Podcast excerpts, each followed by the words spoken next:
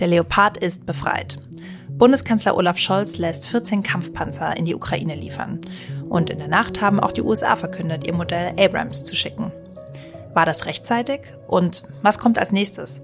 Das frage ich heute im FAZ-Podcast für Deutschland.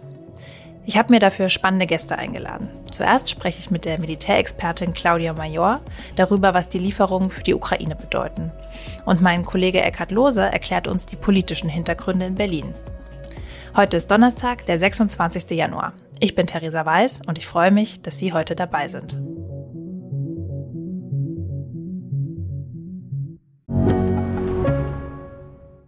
Mein Name ist Dr. Tillmann Rümenapf, niedergelassener Kinder- und Jugendarzt hier im Ennepe-Ruhr-Kreis. Die Einführung der Telematik sehe ich durchaus als Chance, aber aktuell fällt das System oft aus und es gibt viel zu wenig technischen Support. Dafür geht eine Menge Zeit drauf, in der ich die Kinder nicht genügend betreuen kann. Das muss sich ändern. Die besondere Nähe der niedergelassenen Haus- und Fachärzte ist in Gefahr. Was die Gesundheitspolitik jetzt dringend ändern muss, erfahren Sie auf rettetdiepraxen.de. Ich spreche jetzt mit der Militärexpertin Claudia Major. Herzlich willkommen. Dankeschön. Ja, Frau Major, jetzt äh, werden also doch Kampfpanzer nach Kiew geliefert und ich möchte Sie fragen, was bringt diese Lieferung, also militärisch gesehen? Die Lieferung der Leopard-Kampfpanzer, aber auch der britischen Challenger und sehr, sehr langfristig auch der amerikanischen Abrams bringt sehr viel. Und sie bringt viel in beiden Bereichen, im politischen Bereich, aber auch im militärischen.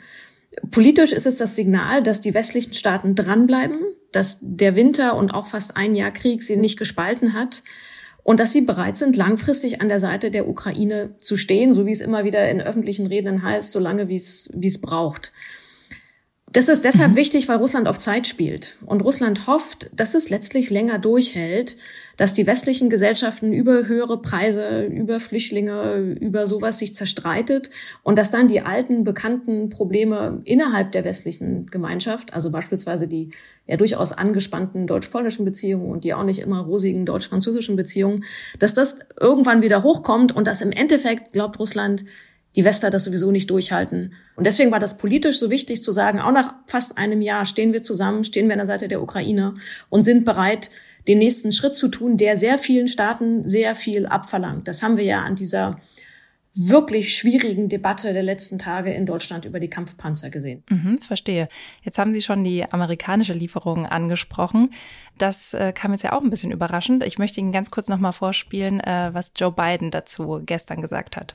Today I'm announcing that the United States will be sending 31 Abrams tanks to Ukraine. Denken Sie, das wird jetzt die Dynamik verändern, diese Abrams-Panzer? Die Abrams werden erst in mehreren Monaten kommen. Es gab gestern ein Pressebriefing in, in, in Washington und da hieß es, dass die mindestens zwölf Monate brauchen, ehe sie überhaupt da sind wahrscheinlich. Die Zahl war auch noch nicht ganz klar. Denn die Abrams kommen nicht aus den Beständen, wie der Leopard-Kampfpanzer, der kommt ja aus den Beständen der Bundeswehr, sondern die müssen erst noch beschafft werden. Und damit deutet, also einerseits kann man das sagen, das ist ein langfristiges Commitment für die Unterstützung der Ukraine. Das heißt, man will die Ukraine langfristig auch weiterhin mit amerikanischer Ausrüstung unterstützen. Das deutet für mich aber eben auch darauf hin, dass es zu großen Teilen eine politische Maßnahme ist und nicht so sehr eine militärische Maßnahme, sondern dass es darum ging, die Bundesrepublik zu unterstützen, die offensichtlich amerikanische Unterstützung brauchte um selber Leopard zu liefern und um anderen europäischen Ländern zu erlauben, auch Leopardpanzer zu liefern.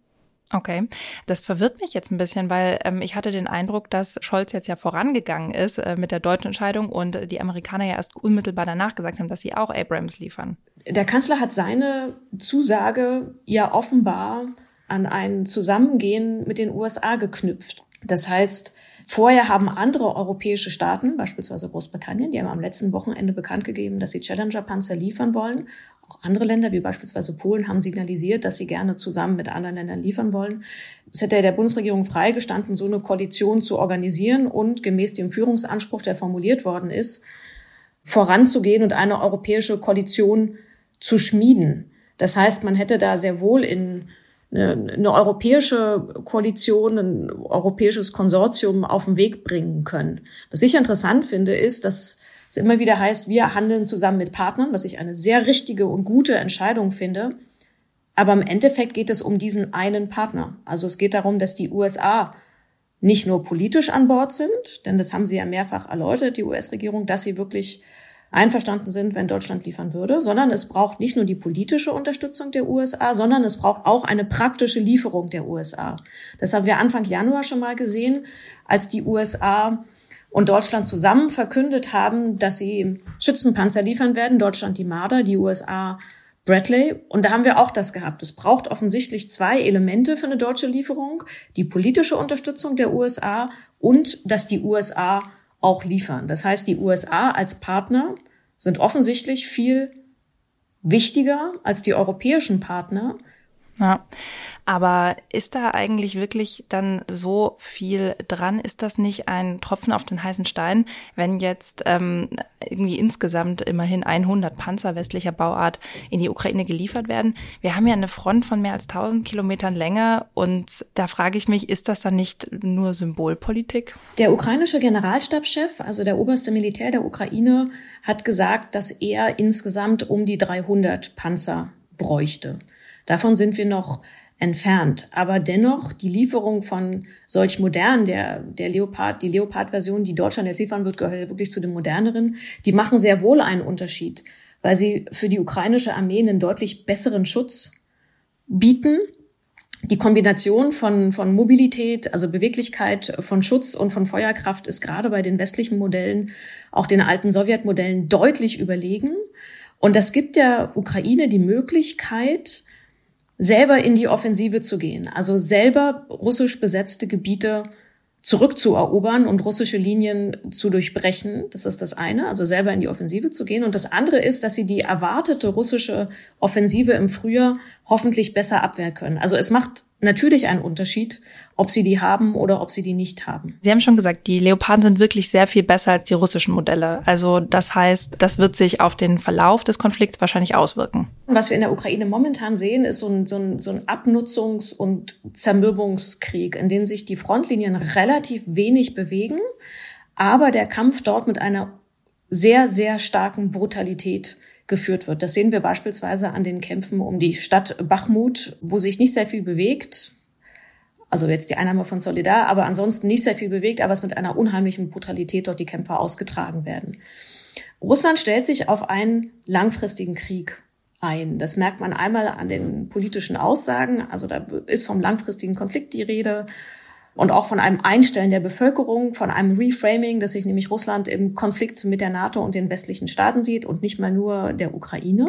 Das heißt, rhetorisch ist die Einstellung auf einen langen Krieg.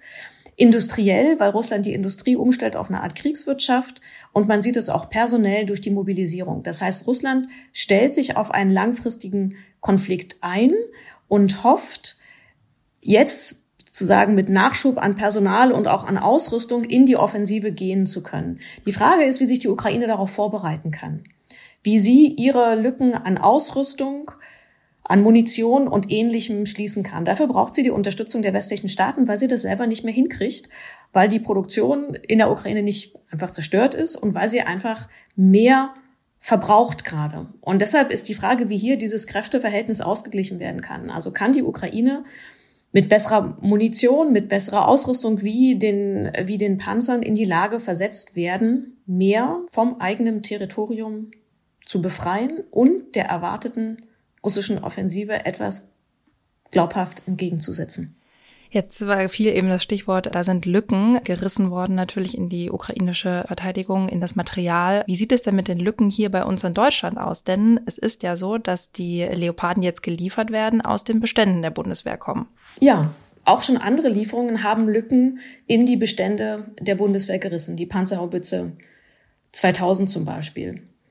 Und das ist etwas, was natürlich sehr beunruhigend ist. Ich glaube, wir müssen zwei Sachen unterscheiden. Das eine ist so ein implizierter Zielkonflikt zwischen Landes- und Bündnisverteidigung einerseits, also die Bundeswehr muss ihre Aufgaben noch wahrnehmen können, und die Unterstützung der Ukraine andererseits. Und das wird häufig so ein bisschen gegeneinander ausgespielt. Für mich ist dieser Zielkonflikt ein konstruierter. Denn letztlich, wenn man es etwas überspitzt und vereinfacht formuliert, kann man auch sagen, dass die Sicherheit Europas im Moment in der Ukraine verteidigt wird, weil nämlich der Ausgang dieses Krieges unmittelbare Folgen für Deutschland und für Europa haben wird.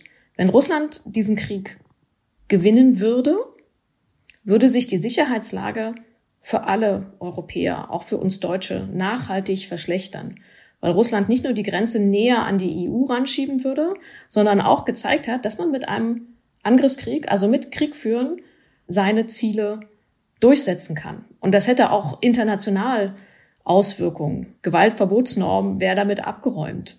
Ähm, andere Staaten könnten die Lehre ziehen, es lohnt sich, mit militärischer Gewalt meine Ziele durchzusetzen und Grenzen zu verschieben. Nochmal ausdrücklich, ich sehe natürlich die enormen Sorgen, dass die Ausrüstung der Bundeswehr weiter ausgehöhlt wird. Aber ich sehe keinen Widerspruch oder ich sehe keinen sozusagen Zielkonflikt zwischen Landes- und Bündnisverteidigung einerseits und Unterstützung der Ukraine andererseits, weil wenn die Ukraine diesen Krieg gewinnt und als stabiles, souveränes, eigenständiges Land überlegt, ist das für uns ehrlich gesagt die beste Sicherheitsvorsorge, die wir in Europa haben können. Frau Major, lassen Sie uns trotzdem noch über eine andere Sorge sprechen, die von vielen Seiten geäußert wird, nämlich die berühmten roten Linien, die Russland immer wieder ausgibt und die dann ähm, von uns und äh, den anderen Unterstützern der Ukraine regelmäßig überschritten werden. Also anfangs hieß es ja, egal wer was liefert, wird Kriegspartei. Dann ging es um die Angriffswaffen. Jetzt gibt's ja eben die Entscheidung, es werden Kampfpanzer geliefert.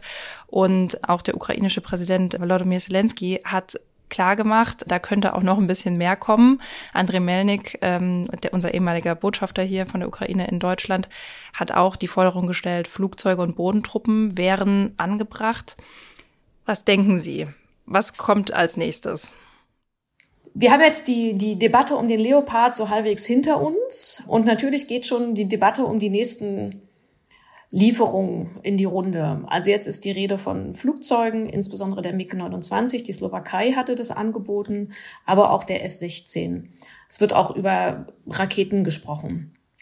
Ich glaube, wir sollten unterscheiden zwischen der, der nächsten Debatte, die wir jetzt schon haben. Das sind die Flugzeuge. Aber der Debatte, die wir meines Erachtens führen sollten. Denn wir, wir springen jetzt so ein bisschen von einem System zum nächsten. Und ich glaube, dass wir Energie darauf verwenden sollten, wie dieser Krieg langfristig sich weiterentwickeln wird und wie man die Handlungsfähigkeit der Ukraine und auch der westlichen Streitkräfte langfristig sichern kann. Was meine ich damit? Ich glaube, dass wir viel mehr über die Rüstungsindustrie reden sollten, auch wenn das ein verdammt schwieriges Thema ist. Im Endeffekt haben wir zwei Herausforderungen. Das eine ist, wie kann die Ukraine diesen Krieg langfristig durchstehen? Wie kriegt sie die Munition, die sie braucht, die Ausrüstung, die sie braucht, die Ersatzteile, die sie braucht? Momentan verbraucht die Ukraine mehr, als die westlichen Staaten nachproduzieren können. Heißt das, unsere Rüstungsindustrie muss aufrüsten? Das heißt, dass unsere Rüstungsindustrie zum Teil sich auch an den Bedarf der Ukraine orientieren muss. Die Rüstungsindustrie ist aber nicht nur der Schlüssel für eine langfristige, systematische, gesicherte Unterstützung der Ukraine.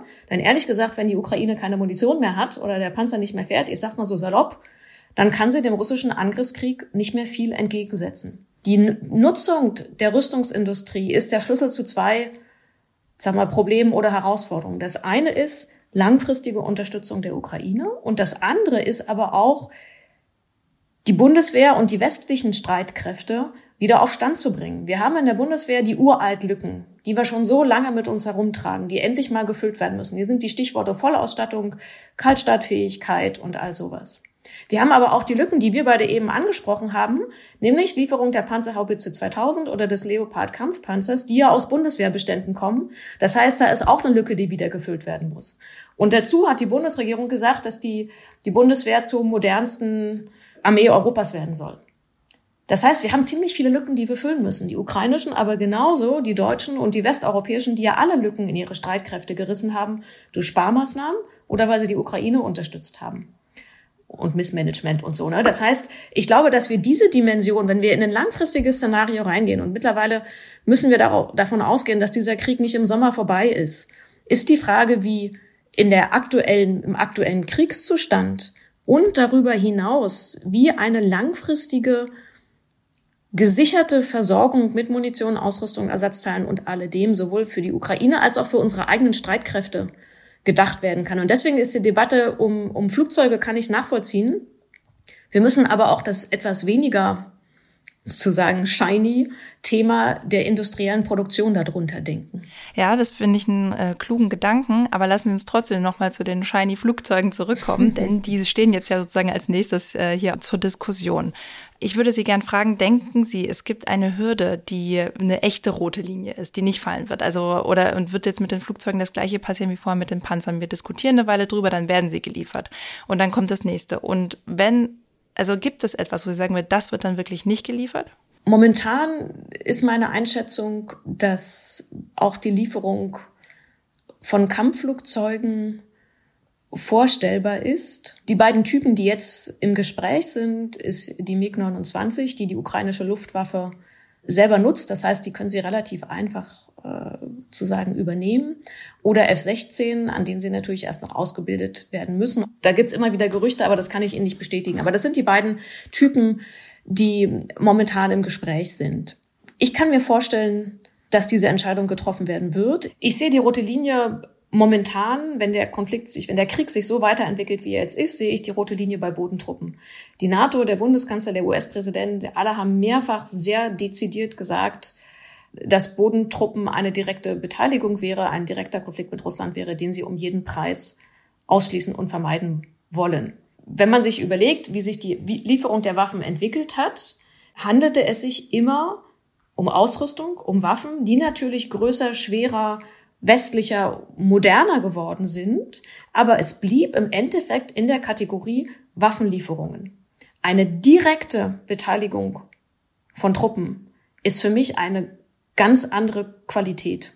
Und ich sehe momentan in keiner der westlichen Regierungen irgendeinen auch nur annähernd gearteten Appetit dafür.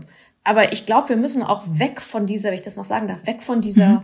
Was kommt als nächstes Frage. Denn im Endeffekt müssen wir es ja andersrum aufzäumen.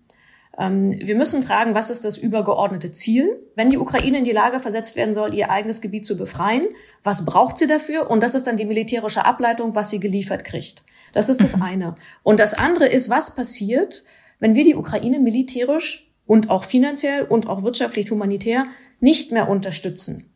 Entweder kommen wir in einen langen Stellungskrieg hinein, wie, etwa wie wir es jetzt bei Bachmut sehen, mit unendlich hohem menschlichem Leid, der sich total lange hinzieht, oder Russland kann den Krieg zunehmend für sich entscheiden und setzt sein Ziel um, nämlich die Ukraine als souveränen Staat abzuschaffen, weil aus russischer oder aus Perspektive der russischen Regierung, das hat ja Putin in Reden und in Schriften niedergelegt, er die Ukraine eigentlich als einen historischen Fehler ansieht und glaubt, dass sie keine eigene Existenzberechtigung hat.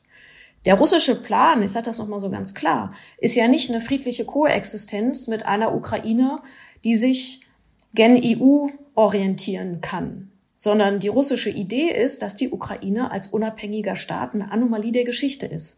Man kann es anders formulieren und kann sagen, man kann einen Eindruck gewinnen, was der russische Plan für die Ukraine ist, wenn man sich das russische Vorgehen in den besetzten und völkerrechtswidrig annektierten Gebieten ansieht. Dort herrscht eine aktive Entukranisierungspolitik mit Verschleppungen von Kindern, mit Berichten über Folterkellern, Menschenrechtsverletzungen, den Bildern, die wir aus Butscha, Irpin, Isium oder Mariupol sehen. Deswegen ist nochmal das Einstellen auf eine langfristige Unterstützung so wichtig. Und weil ich mir jetzt schon vorstellen kann, dass der Vorwurf kommt, aber warum Waffenlieferungen, wenn man doch eigentlich Frieden will? Waffenlieferungen und ein Waffenstillstand oder Frieden schließen sich nicht aus. Bislang hat Russland kein Interesse gezeigt an ernsthaften Verhandlungen. Russland hat gesagt, ich komme zu Verhandlungen, wenn die vier annektierten Gebiete als russisch anerkannt werden und nicht mehr zur Verhandlung stehen. Das ist dann aber keine Verhandlung, das ist, wenn man ehrlich ist, eine Kapitulation oder ein Diktatfrieden. Das heißt, die Frage ist, wie kann Russland an den Verhandlungstisch ohne Vorbedingungen kommen? Bislang hat es auf die politischen Möglichkeiten nicht reagiert. Es gibt ja genug Gesprächskanäle. Der Kanzler telefoniert mit Putin, der türkische Präsident. Es gibt ja sehr viele Kanäle. Und es gibt auch Verhandlungen zu anderen Themen. Es gibt Gefangenenaustausche beispielsweise. Aber Verhandlungen über das wirkliche Thema, nämlich diesen Krieg zu beenden, gibt es bislang nicht, weil Russland immer noch hofft, dass es seine Kriegsgewinne sichern kann. Und deswegen scheint momentan die einzige Option, die ich sehe, zu sein, Russland mit militärischer Stärke an den Verhandlungstisch ohne Vorbedingungen zu zwingen. Das heißt, die Ukraine militärisch so auszurüsten, dass sie es schafft, durch militärische Erfolge Russland an den Verhandlungstisch zu zwingen, und zwar ohne Vorbedingungen. Das heißt, es klingt erstmal counterintuitiv, aber im besten Falle können Waffenlieferungen den Weg zum Waffenstillstand und zum Frieden verkürzen. Dann schauen wir mal, ob die Lieferung der äh, Panzer nach westlicher Bauart aus den USA und jetzt eben auch aus Deutschland dazu beiträgt. Frau Major, vielen, vielen Dank für Ihre Zeit und Ihre Expertise bei diesem Thema. Sehr gerne. Ich danke Ihnen. Die Panzer, die helfen der Ukraine also den Krieg nicht zu verlieren. Das hat Claudia Major ziemlich klar gemacht. Aber warum hat es dann eigentlich so lange gedauert, diese Lieferung durchzuwinken? Darüber spreche ich jetzt mit meinem Kollegen Eckhard Lose, dem Leiter von unserem Hauptstadtbüro. Hallo, Herr Lose. Hallo, Frau Weiß. Herr Lose, Olaf Scholz hat da ja einen ziemlichen Schlingerkurs hingelegt in den letzten Wochen. Deutschland wird keine Alleingänge gehen. So wie mit der jüngsten Entscheidung, die ich zusammen mit dem amerikanischen Präsidenten Biden getroffen habe, zur Lieferung von Bradleys und Marder, dass wir mit Mehrfachraketenwerfern ganz schön schwere Waffen dazu beitragen, die Verteidigung der, der Ukraine zu unterstützen. Es wird also nicht dazu kommen, dass in Deutschland aufgeregte Stellungnahmen, schnelle Äußerungen, die Notwendigkeit, alle zehn Minuten etwas sagen zu müssen, dazu führt, dass wir über so ernste Dinge, die mit Krieg und Frieden zusammenhängen und mit der Sicherheit unseres Landes, der Sicherheit Europas, einfach mal so aus der Hand schütteln. Es bleibt immer dabei, dass wir eng abgestimmt handeln. Wir werden der Ukraine auch Kampfpanzer zur Verfügung stellen vom Typ Leopard 2. Ja, eben am Ende, das war jetzt gestern. Die aktuelle Aussage vorher haben wir gehört, Marder, nur mit den USA. Ja, wie erklären Sie sich dieses zögerliche Verhalten von Scholz, Herr Lose? Ja, das sind ja zwei paar Sachen. Einmal das mit nur mit den USA hat Scholz immer gesagt. Und ähm, das würde ich fast sagen, ist eine Selbstverständlichkeit angesichts der militärischen ähm, Kräfteverhältnisse in Europa und ähm, jenseits des Atlantiks.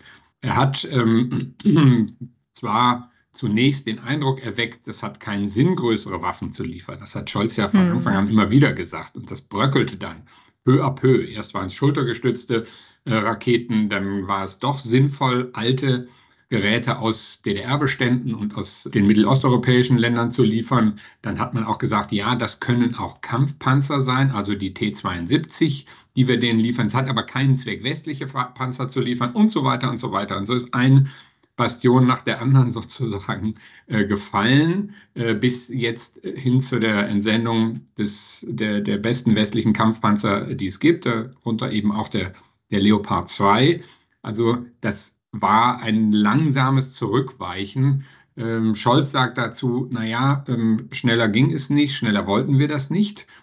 Und man muss sagen, schneller wäre es natürlich gegangen. Da hatte man, glaube ich, noch das Gefühl, wir warten mal, wie dieser Krieg sich entwickelt, ob das überhaupt Sinn macht. Und die Angst, äh, mit zu viel zu schnell die Provokation zu erhöhen, also Provokation aus russischer Sicht, zu erhöhen, die war schon tatsächlich vorhanden. Äh, wie bewerten Sie denn diese Gründe, die Sie jetzt genannt haben, um, um zu zögern? Sind das gute Gründe? Große Mächte und zumindest für europäische Verhältnisse ist Deutschland natürlich eine große Macht. Um das Wort Großmacht äh, zu vermeiden, ziehen eigentlich immer langsam in Kriege. Allemal Demokratien, das haben wir schon die Amerikaner haben sehr lange gebraucht, um sich in den Ersten oder in den Zweiten Weltkrieg einzumischen, obwohl die Europäer darum gebeten haben und gefleht haben, also äh, fast Zelensky gleich, ähm, das getan. Da ist natürlich ein Land sehr, sehr vorsichtig. Wenn es geografisch so nah dran liegt wie wir an der Ukraine, äh, ist es noch vorsichtiger. Hm. Aber ich möchte nochmal über das Thema jetzt USA sprechen und die Abrams-Panzer. Und zwar wirkte es ja so, als hätte Scholz jetzt dieses Paradigma von nur gemeinsam mit den Amerikanern doch kurz durchbrochen. Und er hat ja vor Joe Biden verkündet, dass Deutschland Leopard-Panzer liefern wird.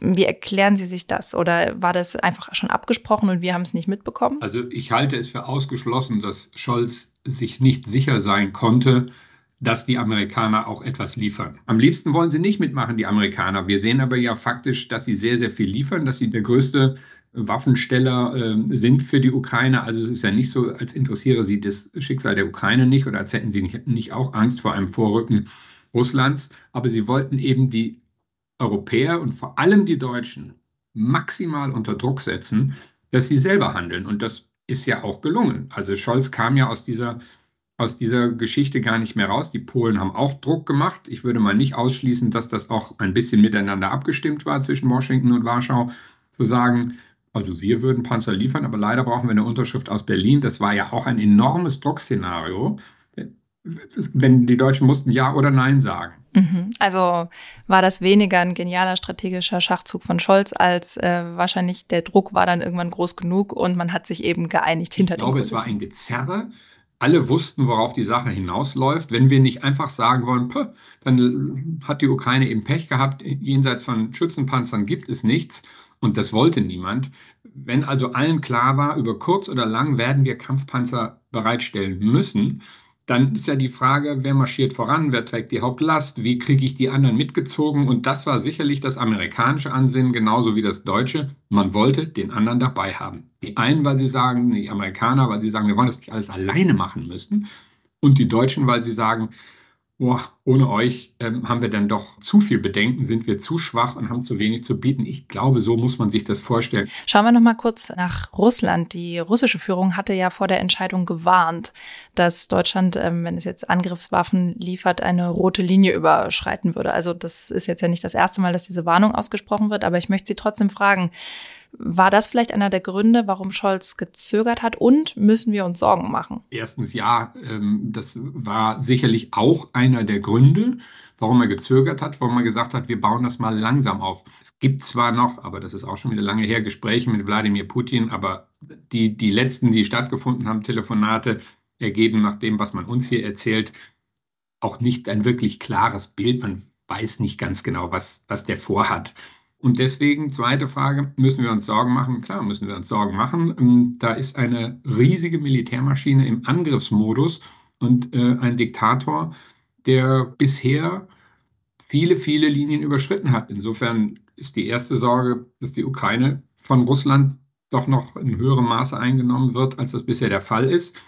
Und natürlich müssen wir uns auch um, ähm, als NATO äh, Sorgen machen. Wer will denn die Garantie dafür abgeben, dass Wladimir Putin nicht doch diesen nächsten Schritt geht. Wäre es dann nicht folgerichtig, die nächste Debatte, die jetzt schon wieder hier im Anlaufen ist, nämlich die Lieferung von Flugzeugen, gar nicht erst zu führen, sondern zu sagen, los, hin dort mit den Flugzeugen, damit wir Russland da was entgegensetzen? Also von Anfang an zu sagen, ich sage mal im Frühjahr 22, alles, was wir haben, schmeißen wir da rein, wie beim Poker All-In. Das wäre, hätte nicht funktioniert, nicht nur, weil wir das Gerät nicht bereit haben und bereitstellen können und es genutzt werden könnte und die Ausbildung gefehlt hätte, sondern weil man ja guckt, wie sich ein Konflikt entwickelt. Gestern hat Scholz ja nochmal gesagt zu Flugzeugen, ähm, er sei schon von Anfang an gegen eine Flugverbotszone gewesen. Und gleichzeitig ähm, wird in der Koalition ja schon äh, begonnen zu sagen, ja, wenn ich Herrn Pistorius zuhöre, der ist ja etwas nach hinten, etwas offener und sagt, das ist jetzt kein Thema. Aber jetzt gucken wir mal vorsichtig mit, mit, dem Ausschließen. Die Opposition fängt auch schon an und sagt, wir müssen auch über Flugzeuge nachdenken. Und wenn wir uns die Dynamik dieses Krieges nach elf Monaten mal anschauen, dann ist doch klar, wir wollen die Ukraine davor bewahren, von Russland überrannt zu werden. Wenn irgendwann die Einsicht kommt, das ist allein mit Kampfpanzern und seien es am Ende 200 statt der bisher geplanten 90 nicht möglich, wird der Druck natürlich enorm hoch sein, zu sagen, ja, bitte, dann bildet uns an euren Flugzeugen aus. Die Debatte jetzt schon zu öffnen, ist für den Kanzler natürlich übel. Äh, schauen Sie, äh, die Marder-Debatte ist ein paar Wochen her. Über Marder redet überhaupt keiner mehr. Das ist eingepreist. Wir werden auch bald nicht mehr über Leopard reden. Merken wir ja jetzt schon. Wir reden schon über das nächste Waffensystem. Es kann schon sein, dass wir irgendwann auch mit Flugzeugen die Ukraine unterstützen. Und die Taktzahl erhöht sich, das haben Sie ja eben auch schon festgestellt. Eckhard Lose, vielen, vielen Dank für Ihre Einschätzung und einen schönen Gruß nach Berlin. Vielen Dank und sehr gerne. Bei diesem Thema bleiben wir natürlich weiter für Sie dran. Für heute war es das aber mit dem FAZ-Podcast für Deutschland mit mir, Theresa Weiß. Morgen begrüßt Sie hier meine Kollegin Livia Gerster mit einer spannenden Folge über das iranische Regime. Machen Sie es gut für heute. Tschüss.